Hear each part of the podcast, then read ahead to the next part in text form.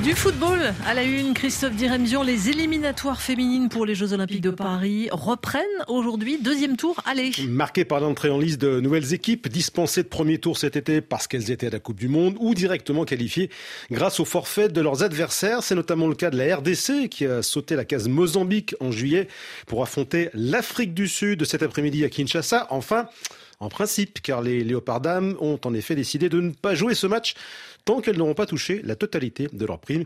Si le problème est bien résolu dans les heures qui viennent, c'est ce qu'on espère évidemment. Coup d'envoi 14h30 temps universel. Autre duel du jour Éthiopie-Nigeria. En Europe, la troisième journée de la phase de groupe de Ligue des Champions et Lens qui s'en sort bien. Oui, les 100 et or mal embarqués euh, face au PSV Eindhoven finissent par obtenir un nul un partout et gardent leur chance de qualification pour les huitièmes de finale. Ils cèdent tout de même leur place de leader à Arsenal, vainqueur sur le terrain du FC Séville. 2 1, victoire également entre autres du Real Madrid à Braga 2 1 et du Bayern Munich à Galatasaray 3 1.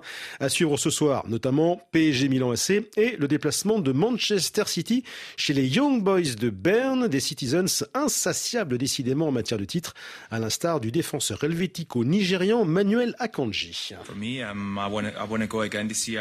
En ce qui me concerne, je veux à nouveau tout rafler cette année. On a raté le Community Shield, mais sinon j'espère que dans toutes les autres compétitions, on pourra se battre pour les trophées et en avoir davantage à la fin de l'année. Les Young Boys de Berne ne seront pas effrayés, ils vont tenter de jouer leur football, mais nous serons déterminés pour amener les trois points. Manuel Akanji avec Manchester City, match contre Berne à 19h, temps universel. Et puis c'est décidé, la prochaine Coupe du Monde de rugby passera à 24 équipes. Quatre nations de plus conviées en 2027 en Australie. World Rugby, la fédération internationale, en a acté le principe, mais sans préciser pour le moment vers quelle confédération continentale élargir. L'Afrique, actuellement limitée à deux représentants, espère évidemment en avoir euh, un de plus, histoire de développer sérieusement la pratique. Herbert Mensa, le président de Rugby Afrique. Donnez à l'Afrique une troisième place. Vous allez nous dire, oui, mais bon, vous n'êtes pas très bon, regardez les matchs de la Namibie. Je vous répondrai non. Si vous nous donnez une place en plus, vous verrez sans doute des gouvernements, comme le Maroc pour le football, commencer à investir dans notre sport. Et peut-être que pour la prochaine Coupe du Monde, ce ne sera pas terrible. Mais après, vous verrez que la qualité du rugby dans ces pays va grimper.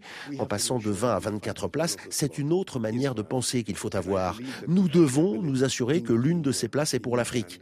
Et nous avons la capacité au Kenya, en Ouganda, en Algérie, au Zimbabwe ou en Côte d'Ivoire, s'ils savent qu'il y a cette possibilité, pour l'heure on n'en sait encore rien.